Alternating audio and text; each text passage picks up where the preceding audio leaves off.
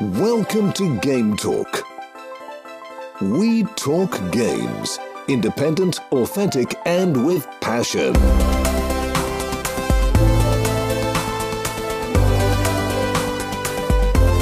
Here is your host, Joey.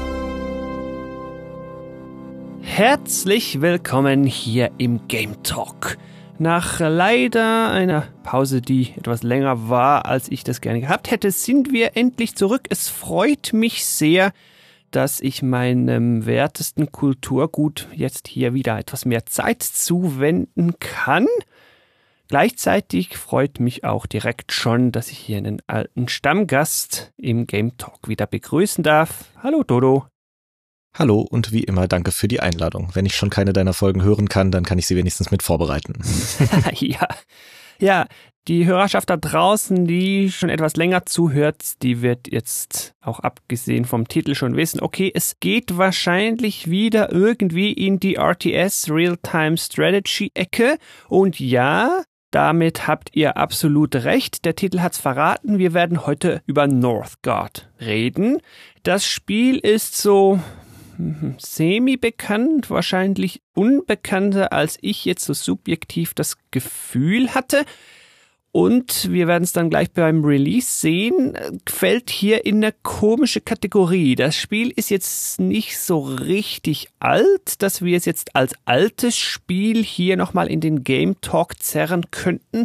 Es ist aber auch überhaupt nicht neu. Also ich würde es jetzt irgendwo in der Mitte in die Schublade Dodo und Joey suchen verzweifelt nach verschiedensten RTS, um sich die Illusion aufrechtzuerhalten, das Genre ist nicht tot, reinsortieren. Oder Dodo, wie siehst du das? Ich würde ihm eine gewisse Aktualität nicht absprechen wollen, weil es, glaube ich, das sein könnte, was viele gerade vom neuen Siedlerspiel, das ja jetzt nochmal im Development verlängert wurde nach einem Alpha-Test, erwarten würden oder haben wollen würden. Aber dazu gleich im hm. Gameplay auf jeden Fall mehr. Ja, zuerst noch einen Schritt zurück. Release. Ich habe es ja angesprochen, das Spiel ist weder neu noch wirklich mega alt. Das kam ursprünglich im März 2018, also doch schon ein paar Jahre her, als 1.0, wurde von Shiro Games entwickelt.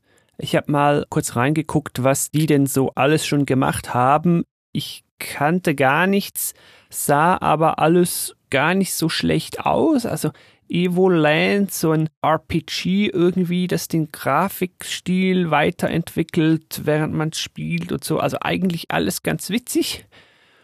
Ich kannte bislang auch nur Evoland von denen. Das hast du schon ziemlich richtig beschrieben. Da geht es so drum, dass man halt auf dem Gameboy anfängt und so diese typischen alten Zelda-Likes irgendwie spielt und mehr Farben reinkriegt und mehr Action reinkriegt. Also irgendwie vom Gameplay was ganz anderes, als wir jetzt vor uns haben. Mhm. Aber wir sollten die vielleicht auf dem Radar behalten, weil die gerade an einem Dune-Spiel entwickeln und das sieht sehr, sehr stark nach Classic RTS aus.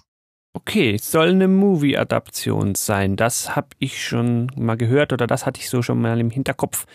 Ja, und dass ja RTS ja irgendwie können, so viel dürfen wir vorwegnehmen, das werden wir heute bestätigen. Entsprechend ja, behalten wir das gerne auf dem Radar. Zu den verschiedenen Versionen, das ist ganz schön bei diesem Spiel, das kann man nämlich spielen, wo man will. Ich habe gesagt, ursprünglich kam es 2018 im März, das war dann die PC-Version im Zweifel, die, die ich empfehlen würde da überall zu haben bei Steam im Epic Game Store Origin GOG.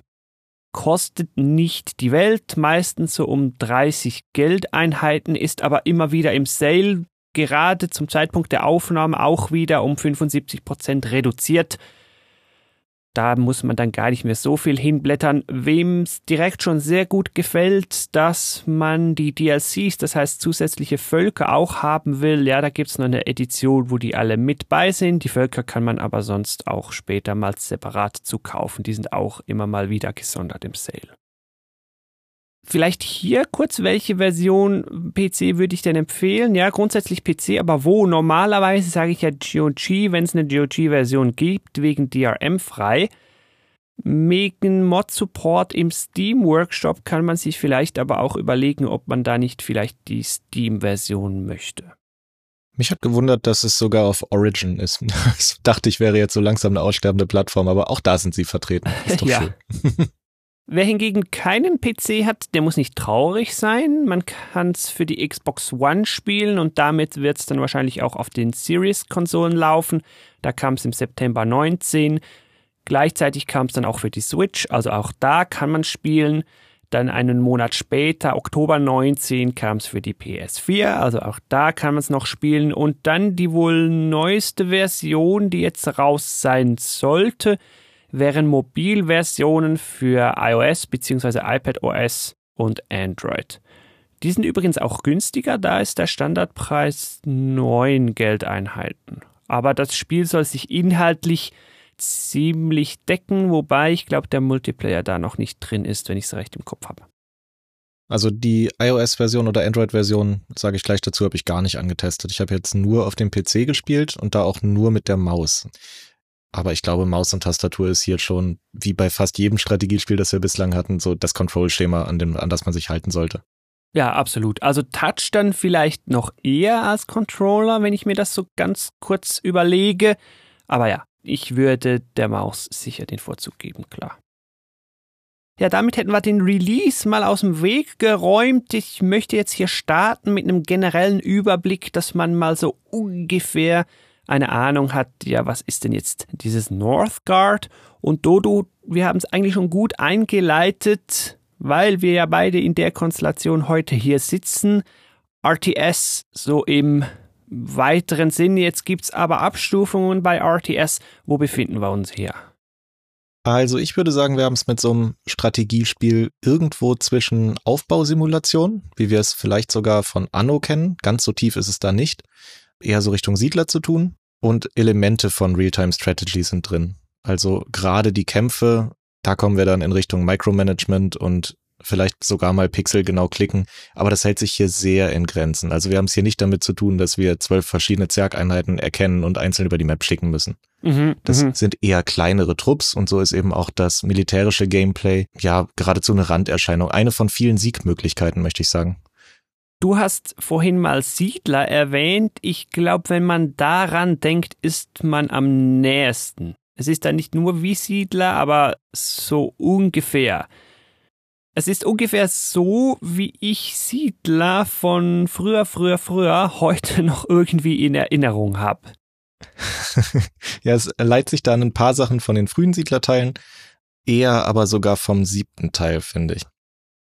Auch das Setting ist, ja, ich sag mal ähnlich. Also wir haben es hier wie Northgard vielleicht schon vermuten lässt mit einem Wikinger-Setting zu tun, aber in einem, in einem ähnlichen Zeitalter. Also eher mittelalterlich, in einem süßen kleinen, knubbeligen Comic-Look, würde ich mal sagen. Mhm. Ist sich dabei sehr stilsicher, also sieht nicht irgendwie nach Low-Budget-Produktion oder sowas aus. Das hat alles Hand und Fuß.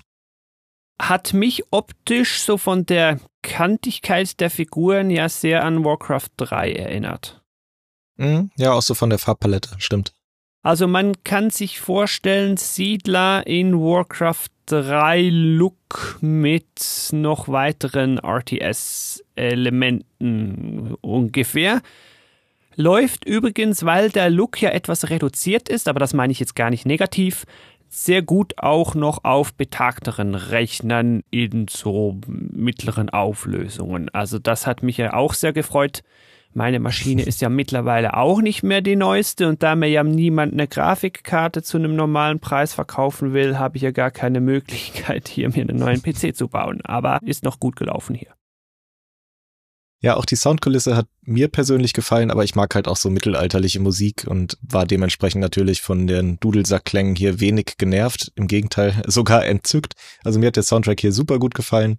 Aber wie bei jedem Realtime-Strategy-Spiel kann man den wahrscheinlich gerade, wenn man es irgendwie ein bisschen professioneller spielen will, dann auch runterdrehen. Also nur als Einwurf am Rande. Ich bin jetzt gerade mir am überlegen, hm, Soundtrack. Und weil ich überlegen muss, heißt das ja, dass sich der angenehm im Hintergrund gehalten hat und damit hat er seine Funktion ja schon erfüllt. Also kann er schon mal nicht schlecht sein. Das reicht ja für ein Strategiespiel meist auch, genau. Ja, stimmt. Aber dann lass uns endlich zum Gameplay kommen, das ja nun Kern dieses Strategiespiels ist. Wir haben jetzt schon mehrfach so um den heißen Brei herumgeredet und gesagt, es ist in seinen Grundlagen siedlerig. Was wir damit meinen, ist, dass natürlich so ein bisschen für Aufbaumechaniken gesorgt ist. Mhm. Also wir bauen unsere Häuser, die sorgen dafür, dass wir mehr Einwohner bekommen. Und wir bauen auch kleinere Produktionsketten und kleinere Militärketten auf. Das ist jetzt aber, wie wir schon sagen, sehr im Bereich Siedler, also so zwei, maximal drei Gebäude, um ans Ziel zu kommen. Nicht wie bei Anno, wo man sieben oder acht Gebäude mittlerweile ineinander schrauben muss, damit man nachher seine Brillen oder seine Autos oder was weiß ich, was es da mittlerweile alles gibt, mhm. rauskriegt. Ja, ja, ja. Und auch der Kampf orientiert sich eben an klassischen RTS-Spielen, aber wir haben es hier mit sehr reduziertem Kampf zu tun. Also es gibt pro Volk vielleicht drei Einheiten, eine Heldeneinheit. Also es ist nicht so, dass wir hier jetzt so eine gesamte Lego-Kiste voller StarCraft-Einheiten zusammenmischen müssten. Und auch so im Bereich Fähigkeiten und so ist man da, meine ich, recht reduziert. Also Kampf ist da, ich nehme meine Handvoll Krieger, so viele hat man ja oft auch gar nicht. Warum, das können wir vielleicht danach noch erwähnen. Und die schicke ich da mal auf den Gegner und vielleicht gibt es doch ein bisschen Micro und das war's dann. Also nicht mehr groß hier Zauber und Spezialfähigkeiten und deine Heroes noch irgendwie mit Items ausrüsten oder so. Also so weit geht's da nicht. Genau, hier ist eher so die Wirtschaft und das Wachstum am Anfang das Hauptaugenmerk, würde ich sagen. Später dann, wie gesagt, gibt's verschiedene Siegmöglichkeiten, aber am Anfang geht's erstmal darum, seine Landkarte zu erweitern. Denn jeder Spieler, jede Spielerin startet mit nur einem Gebiet in Anführungszeichen. Das ist so ein kleines Feld, geradezu wie so ein, ja, wie so ein Feld auf einem Spielbrett, ein Siedler von Katan, so ein Hexfeld oder sowas. So können wir es uns vorstellen. Mhm. Und als allererstes Mal steht da ein Haupthaus drin praktischerweise baut uns dieses Haupthaus die ganze Zeit neue Arbeiter. Also während wir bei einem StarCraft dann immer selber dran denken müssen, okay, Haupthaus anvisieren, nächste Probe daraus bauen, irgendwie, äh, nächste Arbeitsunit, was auch immer. Das wird hier automatisch gemacht, solange wir eben genug Nahrung haben. Und mhm. das fand ich schon mal sehr angenehm. Also das ist eine Automatisierung, die kommt mir entgegen, weil wir im Prinzip ja keine Sekunde verschenken wollen bei so einem Strategiespiel. Wir wollen ja immer neue Arbeiter bauen, gerade am Anfang des Spiels. Und das wird hier sehr angenehm äh, vom Spiel übernommen. Ja, limitiert natürlich irgendwo durch ein bisschen deine Wachstumsstrategie, weil es kommt einfach immer pro, keine Ahnung, Minute, zwei Minuten, irgendwie so, kommt wieder eine neue Arbeiterin raus und du kannst das nicht so richtig beschleunigen oder durch Timing oder irgendwie da viel dran drehen. Also es ist eine Simplifizierung, die ich eigentlich geschätzt habe, muss ich sagen.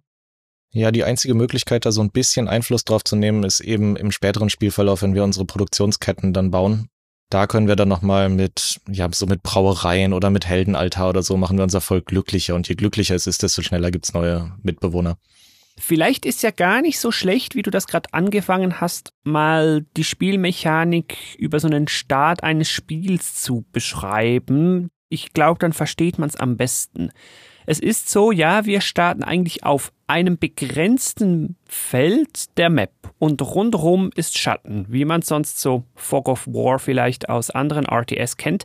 Ich kann aber dann noch nicht mit irgendeinem Helden oder so einfach auf der Map rumlaufen, in den Schatten rein und dann irgendwas aufdecken. Nein, der hat da dann eine feste Grenze, der kommt nicht weiter. Das heißt, ich muss sehr früh mal eine Speerhütte bauen, wenn die Hütte steht, muss ich einen meiner Dorfbewohner da reinschicken. Dann wird der zu einem Speer und den Speer kann ich dann an diese Grenzen schicken und der wird dann immer fortlaufend diese dunklen Gebiete aufdecken. Und so komme ich dann quasi über die Speer durch die Map durch, indem ich halt Puzzleteil für Puzzleteil aufdecken lasse. Während das Ganze geschieht, sollten bei mir schon mal einige für ein bisschen Nahrung sorgen und ein bisschen Holz und dann bald vielleicht auch mal noch ein Haus hinstellen. Häuser, da ist man dann wieder sehr im RTS daheim. Die erhöhen einfach dein Einheitenlimit, also auch dein Dorfbewohnerlimit. Und Limit vielleicht hier gerade noch angemerkt, ihr habt schon gehört, ich nehme den Dorfbewohner und mache den zu einem Speer. Also ich mache im Speerhaus keine Speer. Ich mache in einem Kriegercamp keine Krieger. Ich kann da drin keine Einheiten generieren. Ich muss immer beim Haupthaus so eine Standard-Template-Default-Person holen und schicke die dann in ein Gebäude rein und die belegt dann die Funktion. Also ich bin immer maximal durch die im Haupthaus generierten Dorfbewohner Menschen limitiert. Ich kann nirgendwo sonst Dorfbewohner herstellen. Ja, und limitiert, finde ich, ist das Stichwort, was jetzt auch das nächste große Gameplay-Element beschreibt. Du hast nämlich gerade schon gesagt, ja, ich will dann in meinem Startlager ähm, auf jeden Fall eine Holzfällerhütte haben, damit ich eine der wichtigen Ressourcen hole. Dann will ich noch eine Schamanenhütte bauen, Schamanen sammeln, wenn sie nicht gerade deine Leute heilen, so Beeren auf, das heißt, die holen dir Nahrung. So startet man im Prinzip fast jede Runde. Dann haben wir mitgezählt, wir haben noch unsere Sperrhütte, sind schon drei Gebäude, dann haben wir noch unser Haupthaus, sind schon vier Gebäude. Und dann ist auch erstmal Schluss. Denn jede dieser Kacheln, die wir haben, die wir eben schon genannt haben, die hat nur Platz für begrenzte Gebäude. Und zwar nicht pixelbegrenzt, sondern anzahlbegrenzt. Das ist am Anfang vielleicht ein bisschen störend für die Immersion, weil warum sollte ich nicht fünf von diesen Hütten nebeneinander bauen können? Aber da gewöhnt man sich sehr schnell dran. Das hat auch wieder so eine Brettspielkomponente geradezu. Und das motiviert dann eben auch, das nächste Gelände einzunehmen. Denn nur weil wir es mit unseren Scouts schon aufgedeckt haben, heißt das noch nicht, dass es uns gehört. Da müssen wir erstmal rein, wenn es da irgendwie wilde Tiere gibt, wie Bären oder Löwen. Ähm, Löwen, Quatsch, wie Bären oder Wölfe. Wir haben es ja immer ja noch mit Wikingern zu tun. äh, dann müssen wir da erstmal mit unseren Kriegern oder unseren Helden rein und das freiräumen und dann können wir es übernehmen und dann können wir auch endlich weiter expandieren und neue Gebäude reinstellen. Und übernehmen kostet auch immer Ressourcen. Im Normalfall meine ich, kostet es dann Nahrung. Genau, so möchte man eben am Anfang dann sehr schnell dafür sorgen, dass man eben, ja, wir haben es jetzt durchgesprochen. Erster Kritikpunkt, so fängt halt jede Runde Northgard immer wieder an. Du fängst halt an und hast ein Feld. Deine Arbeiter spawnen von alleine. Ja, ist angenehm, aber nimmt natürlich auch ein bisschen Varianz raus. Auch mhm. schon angesprochen dann brauchen wir halt eine Scout-Hütte. Es geht nicht anders. Wie sollen wir sonst die neuen Felder aufdecken? Und wenn wir sie aufgedeckt haben, wollen wir sie übernehmen. Das heißt, einen Helden brauchen wir auch schon mal. Also es ist schon sehr limitiert in seinem Early Game, sage ich mal.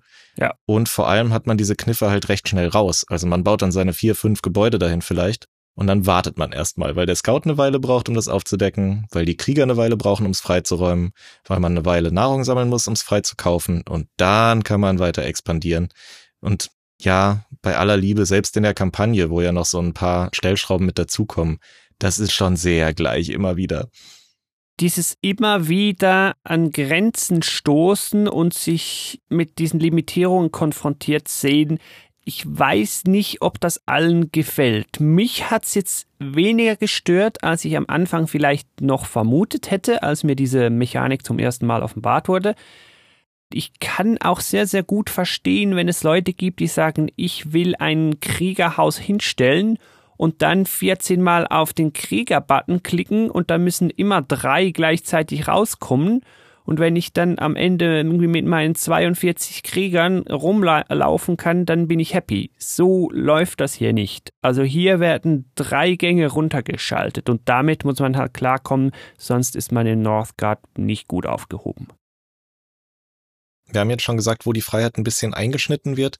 Man wird noch dazu am Anfang stark an die Hand genommen, wie man seine Gebäude denn wo aufzustellen hat, weil es so kleinere Boni gibt, sage ich mal. Also es gibt zum Beispiel welche von diesen, ja, von diesen Kacheln, von diesen Gebieten, die man einnehmen kann, da gibt's dann zehn Prozent mehr Holz.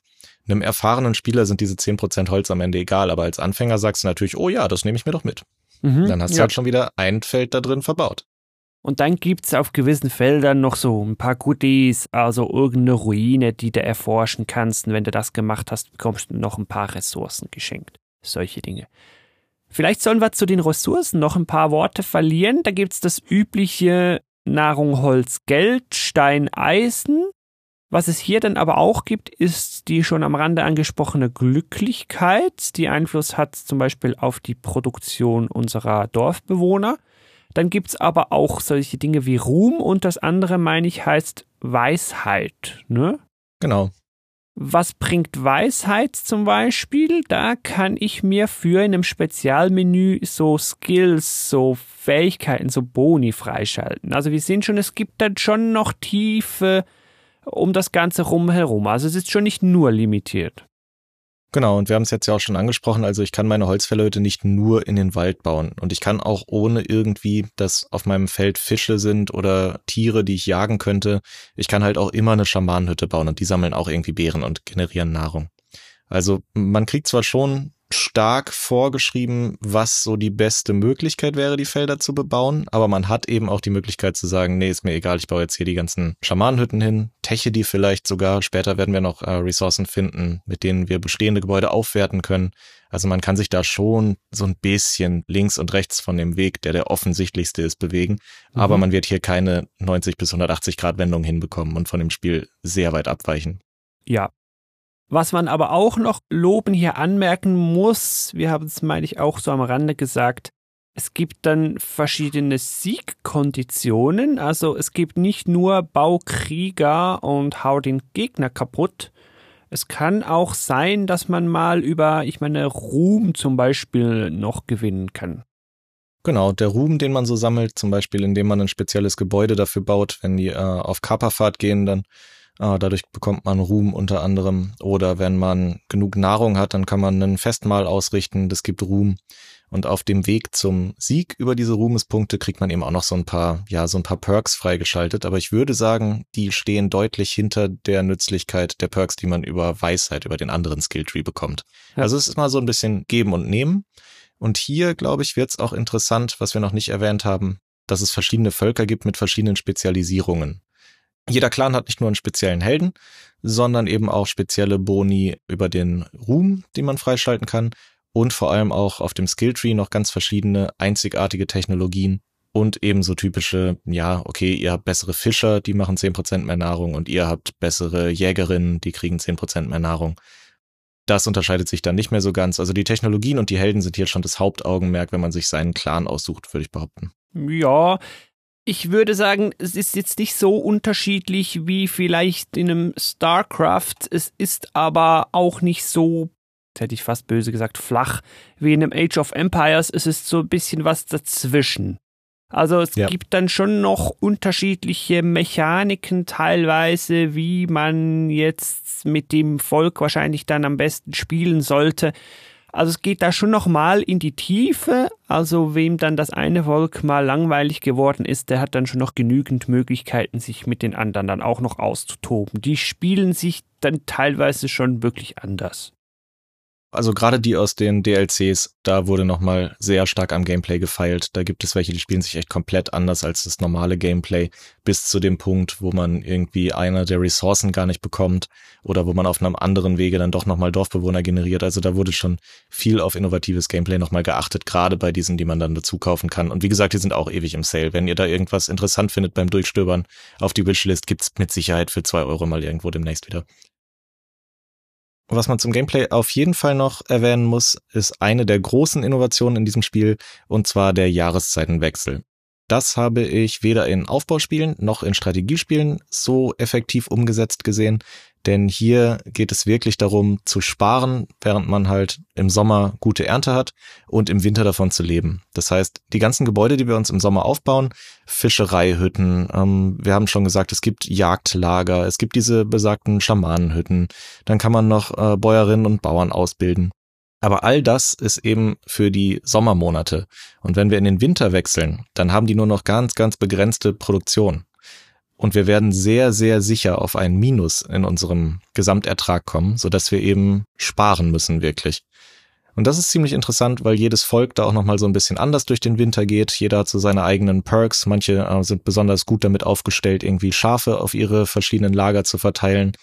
Manche generieren im Winter sogar ein bisschen mehr Nahrung. Vielleicht ist es nützlich, im Winter dann auch nochmal so ein Freudenfest irgendwie zu veranstalten. Das hatten wir eben schon erwähnt, diese Bonfires, die stehen jeder Kultur zur Verfügung so kann man da eben überlegen, wie man mit welchem Clan durch diese schwierigen Monate kommt. Und das bringt tatsächlich nochmal eine Gameplay-Vielfalt rein, finde ich. Unsere Leute kämpfen auch schlechter im Winter. Auch da kann man vielleicht Technologien erfinden, so dass man dann irgendwie Bärenpelze hat, mit denen man dann doch nicht so viel schlechter kämpft und dann gerade in diesen schwierigen Wintermonaten auch nochmal mit einem Überraschungsangriff dem Gegner auf die Pelle rücken. Also da ist schon sehr viel Vielfalt nochmal mit drin. Und das fand ich echt ein, ein, gut durchdachtes und vor allem auch ein sehr, sehr sauber umgesetztes Feature. Also das ist hier wirklich eins der Kernelemente, die die Innovation am Titel ausmachen, würde ich sagen. Am Anfang hat's mir nicht so gefallen, weil mich der Winter einfach gestresst hat. So, oh Mist, irgendwie so schon alles ein bisschen knapp und jetzt wird's noch Winter. Jetzt bin ich bei den Ressourcen überall im Minus. Das heißt, die werden stetig abgebaut. ja, blöd, was mache ich jetzt? Aber wenn man es dann mal ein bisschen raus hat und sich auch darauf vorbereiten kann, ja, dann geht's. Und dann haben wir auch hier wieder eine Gameplay-Variation drin über diesen Winter. Ja, damit kann man dann eben vor allem auch mal ein bisschen mehrdimensionaler spielen, sag ich mal. Also auch wenn ich jetzt keinerlei Technologie drauf gesetzt habe, dass meine Kämpfer irgendwie stärker sind im Winter, dann kann ich trotzdem, wenn es so Richtung Herbst geht, vielleicht mal irgendwie die Farmen der Gegner schon mal plündern. Und wenn es ganz, ganz gut läuft, haue ich denen sogar ihren Kornspeicher weg. Das trifft sie dann im Winter halt besonders. Ja. Und wer dann das alles mal noch gesehen hat, der kann auch noch in den Multiplayer. Einfach mal, dass das gesagt ist, dass es den auch noch gibt. Beim Multiplayer habe ich so viel rausgefunden, die PC-Versionen, die sollen untereinander spielen können. Auch iOS und Android sollen untereinander spielen können sonst übergreifendes, also PC zu PlayStation oder sowas, das gibt's nicht. Und ich weiß auch nicht, ob beispielsweise ein PS4-Spieler gegen einen Xbox-Spieler spielen können sollte. Also da am besten mal wieder zur PC-Version greifen. Da könnt ihr es in allen Stores holen und dann untereinander gegeneinander spielen.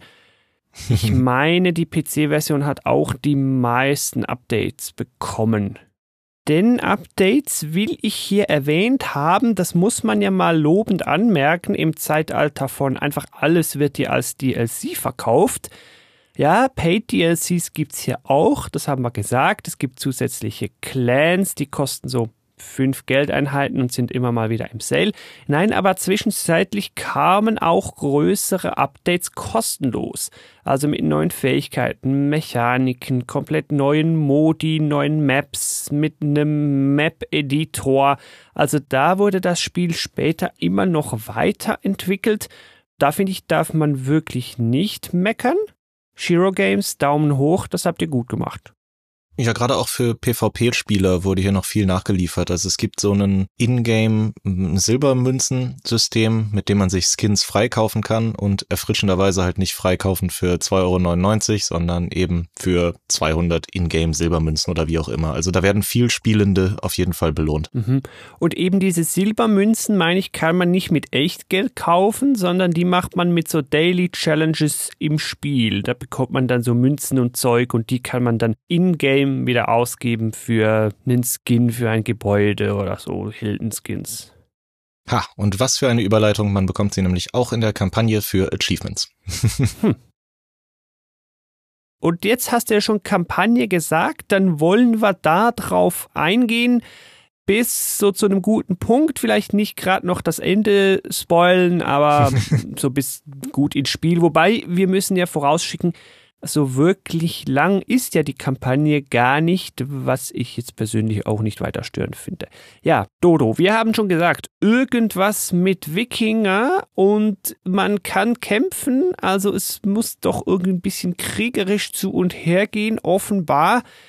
Ja, was tun wir da? Was sollen wir da tun? Wo kommen wir her? Wo wollen wir hin? Wir reisen in das titelgebende, sagenumwogene Northgard, wo wir eine typische Rachegeschichte verfolgen. Denn die Story beginnt mit einer kleinen Cutscene, die ist ja in so einem typischen Comic-Stil, so ich sag mal von Standbild zu Panel zu Panel erzählt, ist dabei vertont, macht einen guten Eindruck und erzählt uns so ein bisschen, dass unser Wikinger-Clan inklusive unserer Ahnen von so einem Bösewicht umgebracht wurden, den wir am Anfang nicht näher kennen, dessen Clan wir auch gar nicht näher kennen. Wir wissen nur eins, er hat unser mächtiges Familienerbstück geklaut und ist damit ins sagenumwobene Northgard abgezischt. Also müssen wir natürlich sofort hinterher und uns rächen und unser Erbstück zurückholen. Das ist doch mal Motivation genug für eine RTS-Geschichte, finde ich. ja, muss ausreichen. Ja, und dann geht's natürlich hier um Wikinger, das heißt, es geht auch um nordische Folklore sehr, sehr schnell wird klar, dass es natürlich mit unserem Artefakt noch mehr zu tun hat und dann fallen Begriffe wie Ragnarök und Bifrost und all diese Sachen werden hier eingewoben und funktionieren ganz gut Hand in Hand, um eben hier und da dann wirklich mal in diesem fürchterlichen Jahrtausendwinter nochmal die Motivation dafür zu geben, eben einen Gameplay reinzubringen, wo der Spieler oder die Spielerin noch viel mehr Rohstoffe sammeln muss, weil der Winter eben noch härter wird oder irgendwelche Draugier umzingeln uns. Also hier wird aus dem Vollen geschöpft, was nordische Mythologie angeht und das passt rein. Ja, ja. alles in allem würde ich sagen, kann man den Story Mode dabei durchaus gut runterspielen. Ähm, ich habe jetzt schon gesagt, manchmal wird das Gameplay hier auf den Kopf gestellt, in Anführungszeichen. Da geht es dann darum, dass wir keine Krieger rekrutieren können in einem Level, sondern eben Gold sammeln müssen, weil wir so einen Händler ausstechen wollen. Oder wir müssen eben mit Riesen handeln, um uns deren Gunst irgendwie zu erkaufen oder so. Da geht's dann so ein bisschen auf die Produktionsketten Gold und Handel ein. Das wird ja alles ganz gut benutzt und ich würde sagen, wenn man den Story Mode durch hat, ist man super vorbereitet auf die Multiplayer Missions, was ja in so einem RTS angehauchten Spiel auch nie verkehrt ist. Also so wollen wir es ja eigentlich. Man lernt halt Vor- und Nachteile verschiedener Spielstile durchaus kennen, dadurch, dass man sie halt anwenden muss hier im Story Mode. Und natürlich, wie könnte es anders sein, werden wir im Story Mode immer mal wieder einen Helden quasi als neuen Freund dazu gewinnen und der repräsentiert dann immer wieder einen eigenen Clan? Und dann wissen wir auch sehr bald, aha, offenbar werden wir bald mit diesem Clan dann auch noch spielen dürfen. Und teilweise ist es dann so, dass wenn wir eine Mission starten, dann dürfen wir im Voraus schon einen Clan aussuchen über den entsprechenden Clan-Häuptling. So werden die alle auch noch eingeführt. Häuptling ist dabei ein interessantes Stichwort. Also das sind die Heldeneinheiten, von denen wir eben schon gesprochen hat, von denen jeder Clan so einen hat. Und die lernen wir halt alle so als Freunde kennen, ganz richtig. Was aber dabei auffällig ist, ist, dass unser eigener Hauptcharakter eigentlich gar nicht in Aktion tritt. Der ist ja. so der Stratege im Hintergrund. Das kennen wir zum Beispiel auch aus Advance Wars oder aus Fire Emblem, dass wir eher so der Stratege sind und eben nicht der Superheld. Und hier geht es nochmal ein bisschen weiter. Wir treten halt gar nicht erst aufs Schlachtfeld, und gerade mit der Vorgeschichte dachte ich so, man hätte hier halt eigentlich das ideale Werkzeug gehabt, um ein bisschen Inklusion reinzubringen. Also den Hauptcharakter irgendwie handicapped zu machen, dass er vielleicht eine Gliedmaße verloren hat bei diesem Angriff, der am Anfang so, ja, geradezu grafisch gezeigt wird. Ja, ein bisschen die Chance vertan und auch was so Frauen angeht. Okay, wir können zwar unsere Dorfbewohnerinnen auch zu Krieger machen mhm. und wir können auch unsere Dorfbewohner irgendwie zu Heilern machen. Aber gerade weibliche Helden kommen, glaube ich, in den letzten zwei Missionen der Kampagne dann mal vor. Also ja, okay. ja, da wäre noch Luft nach oben gewesen, aber es fällt jetzt auch nicht unfassbar sauer auf. Ja, wäre jetzt nicht so schwierig gewesen, da bei einem Charakter mehr noch irgendwie das Geschlecht zu drehen. Die sind ja relativ generisch. Was es dann ist, ist ja dann eigentlich egal. Da hätte man das schnell ändern können. Aber gut, Designfreiheit offenbar. Ich fand das am Anfang, du hast angesprochen mit dem Protagonisten quasi, den wir darstellen, der dann irgendwie fehlt, komisch, weil ich wollte den dann über die Map schicken, um irgendwie zu kämpfen oder zu scouten oder wie auch immer und ging dann zu meinem Hauptgebäude und habe mich dann immer gefragt, ja Moment, wo ist denn der? In der Cutscene hat der eben noch hier gestanden, jetzt ist nur noch der andere da, aber ich selber fehle und dann irgendwie habe ich gemerkt, nee, das ist Teil vom Konzept. Ich stehe hier nur in den Cutscenes rum und wenn es dann wirklich hands-on Gameplay gibt, dann bin ich einfach verschwunden. genau. Und was ich auch noch etwas quirky fand in der Story, ist, dass man teilweise eine Mission neu beginnt. Am einen Ende der Map, was mag vielleicht eine Insel sein, man weiß dann aber schon, dass die Gegnerfraktion irgendwo am anderen Ende der Insel auf so einer Kachel steht. Und irgendwie können dann unsere Helden schon miteinander reden. Also beziehungsweise Held und Gegenpartei Vertreter, Vertreterin können dann schon miteinander reden, obwohl die einfach an einem ganz anderen Ende der Map stehen. Beginnt dann das Spiel schon mit einer Konversation, die eigentlich gar nicht stattfinden kann. Aber da nimmt sich das Game dann halt so Freiheiten.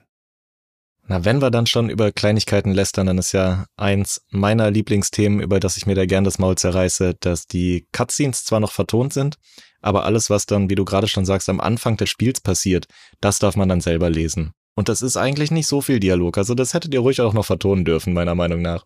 Ja, genau. Wenn dann nach der Cutscene in-game nochmal ein Dialog stattfindet zwischen unseren Hauptfiguren, dann sind das so richtig RPG-artige Textboxen, die man dann lesen darf. Ja. Hm. Ja, Spielzeit für mich, also inklusive drei PvP-Matches habe ich, glaube ich, gemacht, ähm, habe die Kampagne durchgespielt, aber nur auf normal. Danach schaltet man sie noch in einem höheren Schwierigkeitsgrad frei, wo man eben auch noch besagte Achievements jagt. Für den normalen Modus und ein bisschen PvP und ein paar Achievements abhaken, sagt Steam, habe ich insgesamt zehn Stunden gebraucht. Und ich muss sagen, ich hatte eine sehr gute Zeit mit dem Spiel. Also ich würde jetzt nicht sagen, dass die letzten vier Stunden gequält wären oder dass die ersten drei Stunden furchtbar waren. Ich hatte eigentlich eine durchgängige Lernkurve bei dem Spiel, habe mich hier und da wirklich über die Besonderheiten von Northgard gefreut. Und hatte jetzt im PvP irgendwie schnell den Schluss, okay, das wird nicht das, was ich jetzt jeden Tag spiele. Hauptkritikpunkt da vor allem eben wirklich, wie wir es gesagt haben, dass man auch im PvP am Anfang eigentlich immer die gleichen vier Klicks macht. Mhm. Okay, ja, verstehe ich, verstehe ich. Also unterm Strich würde ich sagen, es ist nichts für euch, wenn ihr die absoluten Actionbretter unter den RTS-Spielen sucht. Wenn ihr zum Beispiel sagt, okay, ein Warcraft ist mir schon zu langweilig, ich brauche das StarCraft 2, ich muss hier meine Actions per Minute hochtakten, dann auf jeden Fall kein Northgard für euch. Auf das andere Extrem wird es wahrscheinlich auch nicht so recht passen, wenn man sagt, okay, an Anno liebe ich vor allem, dass ich mir hier von verschiedenen Inseln verschiedene Rohstoffe zusammenziehen muss und dann verschiedene Hütten baue und verschiedene Bewohner dafür brauche, verschiedene Ketten zusammenzuschrauben. Auch das eher nicht so. Wo ihr, und hier schließen wir die Kurve zum Intro, würde ich sagen, wo ihr wahrscheinlich voll dabei seid, ist, wenn ihr vom letzten Siedler-Trailer total abgeturnt wart und denkt, oh, das soll jetzt das neue Siedler werden. Also da würde ich dazu raten, greift doch einfach mal bei Northgard zu. Mich hat's nämlich an sehr, sehr vielen Ecken und Stellen an Siedler 7 erinnert. Und das ist ja tatsächlich mein Lieblingsteil der Serie, auch wenn der auch schon ein bisschen unkonventioneller ist als 2 und 3 zum Beispiel. Ja, und da es ja immer mal wieder günstig zu haben ist und mittlerweile es ja durchentwickelt ist mit verschiedensten Modi etc., bekommt man ja dann im Sale für sein Geld sehr viel, womit man sich erstmal die Zeit vertreiben kann, bis dann vielleicht ja das Siedler eines Tages auch irgendwie an einem Ort ist, wo man es dann spielen möchte deine Einschätzung hier gegen Ende raus, ja, wem würde ich es empfehlen, wem würde ich es nicht empfehlen, kann ich sehr beipflichten. Also meine guten alten Lord of the Rings Battle for Middle Earth Freunde werden da überhaupt nicht glücklich. Also wer Massenschlachten will mit vielen Einheiten, der wird nur traurig und wird sich nur limitiert fühlen hier in Northgard. so von wegen, ich baue ein Einheitengebäude hin und in dem kann ich total zwei Krieger ausbilden, wo ich zuerst zwei Dorfbewohner für reinschicken muss und dann ist fertig, weil pro Kriegergebäude ich nur zwei machen kann, ohne das aufzurüsten, so. Mhm. Also, also jeder klassische RTS-Spieler oder wie, wie gesagt, Schlacht vom Mittelerde, irgendwie, wo da Einheiten rauskommen, oh Mass, der wird sich da an den Kopf fassen und sagen, oh nee, da komme ich nie auf den grünen Zweig, da seid ihr raus, ne? Vielleicht hat das Spiel ja da die Vorteile, dass es irgendwie Brücken schlagen kann und ebenso die Leute in der Mitte gut abholen kann. So, die sagen, nee, das eine, das ist mir zu Wirtschaftsmechanik und dann vielleicht sogar noch Turn-based oder so. Nein, danke. Und auf der anderen Seite, nee, das ist mir zu hektisch und schnell und Micro und Fähigkeiten und nee, dann kommen die in der Mitte wahrscheinlich sehr gut zurecht mit Northgard. Ne? Also wenn du dich da draußen so als Mitte-Person jetzt angesprochen fühlst, ja, dann schau dir Northgard doch bitte mal an. Würde ich zustimmen, ja. Wir werden ja auch nicht jünger und 24 verschiedene Zergs kriege ich auch nicht mehr gemicrot. Ja. Und da bist du dann auch schon in der Kategorie, ich bin nicht böse, wenn die Kampagne nur 10 Stunden dauert. Eben. ja, sehr schön. Dann hier hinten raus darf ich den Deckel langsam wieder drauf machen auf diesen Game Talk.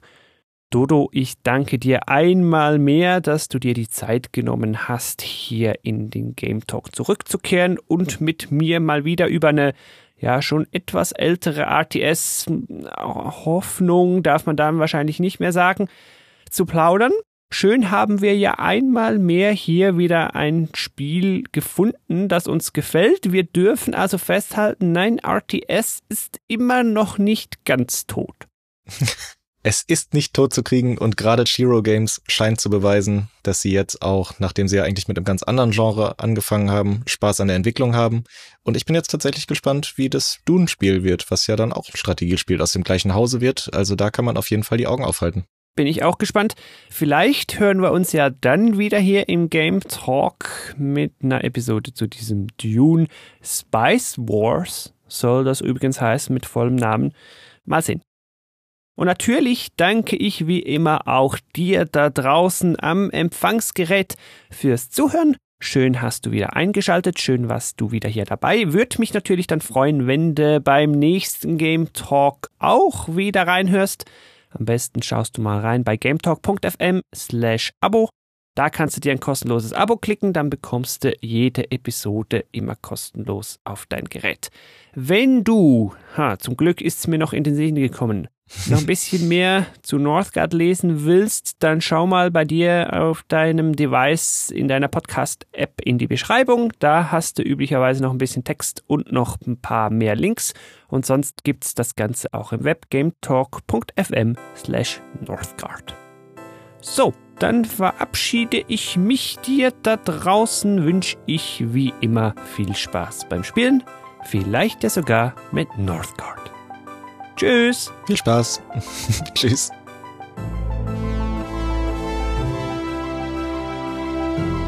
Thank you for listening to Game Talk.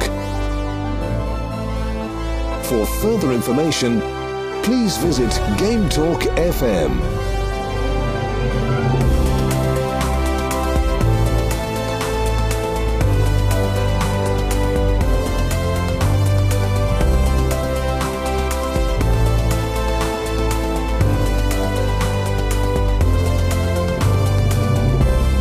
Next time.